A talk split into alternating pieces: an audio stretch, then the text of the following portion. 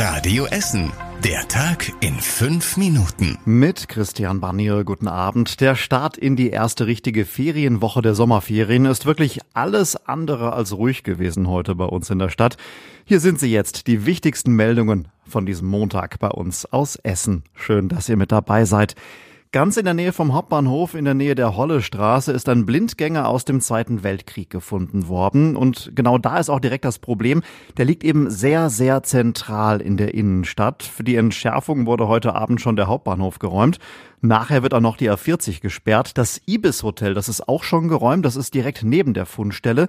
Roman aus der Ukraine war dort heute der letzte Gast. Ich werde jetzt nach Hause fahren. Ich äh, wohne in Bielefeld. Als Sie gehört haben, eine Bombe direkt vor Ihrem Hotel, kriegt man da Angst? Ich mache nicht mehr Sorgen. Ich habe schon viele Bomben gesehen. Das ist für mich nicht Angst. Tja, und wann es genau Entwarnung gibt heute Abend, das ist noch nicht klar. Im Live-Ticker auf radioessen.de informieren wir euch die ganze Zeit aktuell. In Borbeck, da ist ein Polizist bei einer Verkehrskontrolle heute lebensgefährlich verletzt worden. Der Fahrer wollte bei dieser Kontrolle, das war so gegen 20 nach 4 heute Nachmittag, nicht anhalten und flüchtete dann stattdessen über die Flurstraße. Als er in einer Sackgasse, die dort angrenzt, nicht mehr weitergekommen ist, da stieg der Polizist aus, um den Mann dann zu stellen. Und dann ging alles ganz schnell. Der Flüchtende, der hat plötzlich sein Auto gewendet und überfuhr den Polizisten, schleifte ihn dann mehrere Meter mit. Die Polizei hat mit etlichen Einsatzfahrzeugen und einem Hubschrauber gefahndet und den mutmaßlichen Täter auch nach etwas mehr als einer Stunde gefasst. In Delwig ist das gewesen. Warum der Fahrer so gehandelt hat, das ist noch nicht ganz klar. Er ist aber wohl schon öfter mit dem Gesetz in Konflikt geraten. Es gibt weitere Details zum Erhalt der Galeria-Filiale im Limbecker Platz in der Innenstadt. Das Warenhaus bleibt sogar doch in seiner bisherigen Größe bestehen, zumindest vorerst. Das sagt Center Manager Anastasios Meliopoulos im Interview hier bei Radio Essen heute. Kurzfristig bleibt die Filiale in dieser Größe. Perspektivisch gibt es halt ähm, die Option, die Fläche zu verkleinern und dementsprechend auch mit den Umbaumaßnahmen zu modernisieren. Und Galeria ist ja auch wirklich groß im Limbecker Platz. Ein Viertel der gesamten Verkaufsfläche in dem Einkaufszentrum wird von Galeria belegt im Moment. Eigentlich sollte der Laden Ende Januar schließen. Den Mitarbeitern wurde diese wirklich gute Nachricht am Wochenende bekannt gegeben. Seit heute müssen sich zwei Männer vor dem Essener Landgericht verantworten. Die wollten wohl eine Autobombe verkaufen. Einer der beiden kommt aus Essen.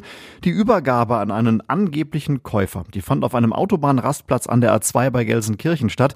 Der Käufer war aber in Wirklichkeit ein Polizist. Beide Angeklagten haben heute zum Prozessauftakt ein Geständnis abgelegt. Ihnen sei es nur ums Geld gegangen, sie hätten keine Ahnung ansonsten gehabt. Hätte die Bombe ausgelöst und hätte im Umkreis von fünf bis zehn Metern wohl niemand überlebt, hieß es vor dem Gericht. Die Urteile sollen Mitte Juli fallen. Der Fußball-Drittligist Rot-Weiß Essen hat das vergangene Jahr mit einem ganz, ganz dicken Minus abgeschlossen.